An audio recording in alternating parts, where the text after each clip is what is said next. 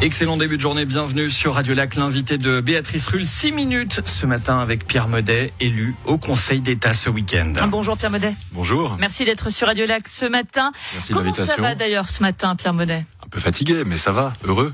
On fête une victoire euh, comme ça, un retour au Conseil d'État comme une victoire du Genève Servette Alors j'avais les couleurs grenat hier. Oui, bah, il y a une part de, de, de joie, il y a l'accomplissement d'une campagne, c'est un, un aboutissement. Donc en fait, euh, beaucoup de militantes et militants sont mobilisés. Je les remercie d'ailleurs. Euh, les candidates et candidats, dont les dix élus qui, qui m'accompagnent au Grand Conseil. Et puis au-delà de ça, il y avait l'envie de, de clore en beauté une campagne de terrain très très belle, très intensive, euh, avec euh, jusqu'au bout de la nuit euh, l'occasion de, de, de, festoyer, mais aussi de, de, parler un peu de la suite. Est-ce qu'il n'y avait pas aussi une saveur un peu particulière après tout ce qui s'est passé depuis deux ans, très honnêtement, voire même cinq? Ouais, je dirais même cinq ans. Oui, bien sûr, il y a, il y a, il y a un goût euh, savoureux parce que bah, j'ai connu des dimanches euh, plus compliqués que ça. Euh, ce qui m'a fait dire sur votre antenne du reste hier que j'avais aussi une pensée pour euh, pour les perdants, la perdante notamment euh, d'hier. C'est pas drôle de se retrouver tout seul un, un dimanche après-midi de pluie en ayant perdu une élection, mais c'est le jeu démocratique. Et puis c'est vrai que ça a une saveur particulière dans mon cas parce que c'est quand même la rançon d'une détermination, d'une persévérance, d'une opiniâtreté pas seulement personnelle, mais je dirais d'abord collective, de, de, ma femme, mes enfants, ma famille qui m'a beaucoup soutenu dans, dans, ces moments difficiles, des militantes et, militants, et puis plus généralement des électrices et électeurs, presque 50 000 voix de, de soutien aux idées et aux projets que je pousse. C'est évidemment une magnifique récompense. Avec donc effectivement un score, vous avez réalisé 17 000 voix, voix de plus. Vous comment vous l'expliquez ça, très honnêtement? Est-ce que ça vous surprend ce, ce résultat?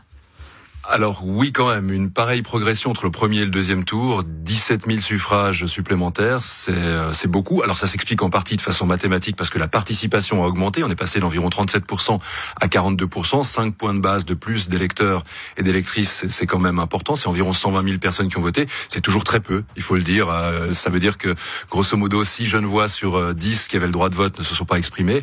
Mais donc ça, c'est une partie de l'explication. L'autre partie de l'explication, bah, c'est une campagne qui a, qui a insufflé une approche quand même assez nouvelle de la politique. Alors une présence terrain très forte, ça c'est pas nouveau, mais on a réinvesti vraiment les rues, les quartiers, les villages, et on n'a pas vu beaucoup nos, nos concurrents. On était peut-être plus stimulés parce qu'on n'avait pas de logique de bloc, donc on devait aller chercher davantage les voix. Mais ensuite une campagne qui, euh, je pense, a amené aux urnes des gens qui jusque-là votaient pas ou peu, et qui se sont sentis davantage concernés avec notre approche par projet.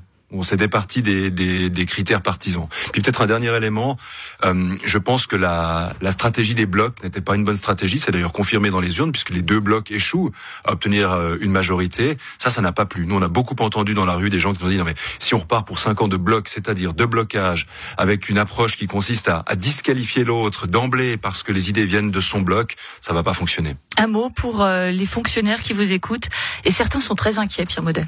Mais vous en avez rencontré vraiment qui sont très inquiets J'en ai rencontré certains qui, qui sont inquiets. Qu'est-ce que vous avez à leur dire Présentez-les-moi, s'il vous plaît, parce que je, je, suis pas totalement certain. Vous savez bon journaliste ne donne jamais ses sources. Oui, je suis pas certain qu'il y en ait. Alors d'abord, j'aimerais peut-être les rassurer en, en, leur disant que on leur avait peut-être promis qu'avec euh, mon départ tout irait mieux.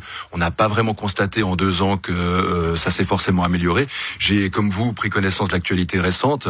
Euh, un des hauts fonctionnaires qui euh, s'était opposé à moi a été euh, déplacé et sorti de son rôle de secrétaire général par ma, ma successeur.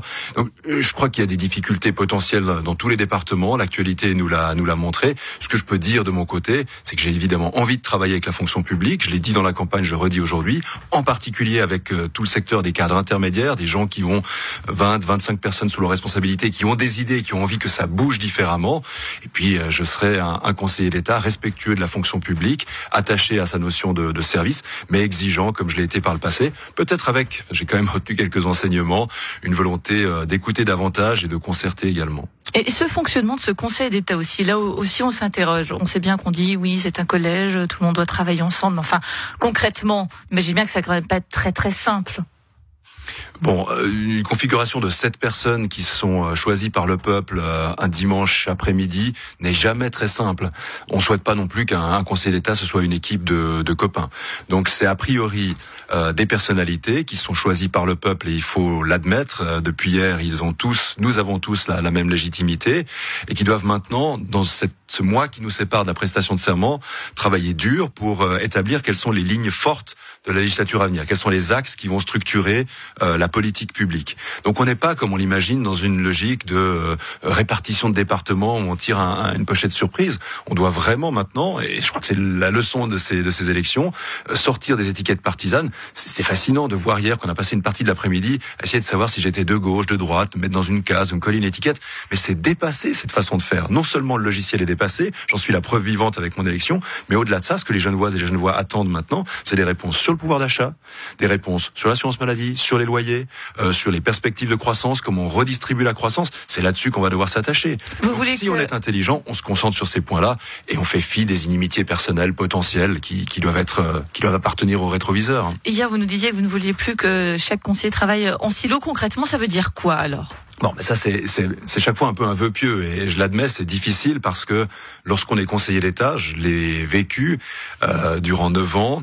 On est à la fois chef de département et membre d'un collège. Et très vite, on a tendance à se replier sur son département, à éprouver de la satisfaction, à réaliser des choses dans son petit domaine d'activité. En réalité, ce dont on doit se rendre compte, c'est qu'il y a des, réformes importantes qui attendent Genève et qui, si elles ne sont pas portées par plusieurs conseils d'État, n'aboutiront pas. Et on échouera à ce moment-là. Pourquoi? Pour deux raisons.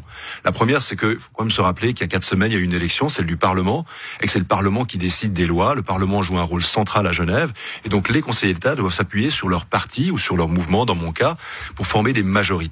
Donc ça, c'est un travail important. La deuxième raison, c'est que ce dont on a besoin pour les cinq ans à venir, c'est de souffle c'est de passion, c'est de projet, c'est de vision. Et ça, ça va pas se décréter avec une personne, ça va se décréter à 7 dans une logique qui est celle de que je décrivais tout à l'heure de, de, se mettre autour d'une table et de se dire ok c'est quoi les trois quatre il en faut pas plus hein, priorité définitivement un terme qui s'accommode mal du pluriel les trois quatre priorités euh, que l'on voit pour les jeunes voix pour sortir un peu du, du marasme euh, dans lequel on vit aujourd'hui. Merci beaucoup Pierre Bonnet. D'un mot c'est quoi votre programme là pour le, le mois qui arrive? Ben, je vais devoir cesser mon activité professionnelle, donc beaucoup de travail euh, à Waiski, la société dont je remercie le patron qui m'a fait confiance depuis euh, deux ans. Beaucoup de travail au Parlement. J'aurai sans doute une des plus courtes carrières de député, puisque ma carrière de député va s'achever le 31 mai, mais je suis Un chef voyage de, à mon venir parti. Euh, je ne voyage plus. Et puis euh, beaucoup de travail avec le Conseil d'État pour pour préparer la suite. Merci beaucoup Merci Pierre. Maudet, nouveau, ancien, on ne sait plus comment dire, en tout cas conseiller d'État élu hier. Merci d'avoir été sur Radio Lac ce Merci. matin.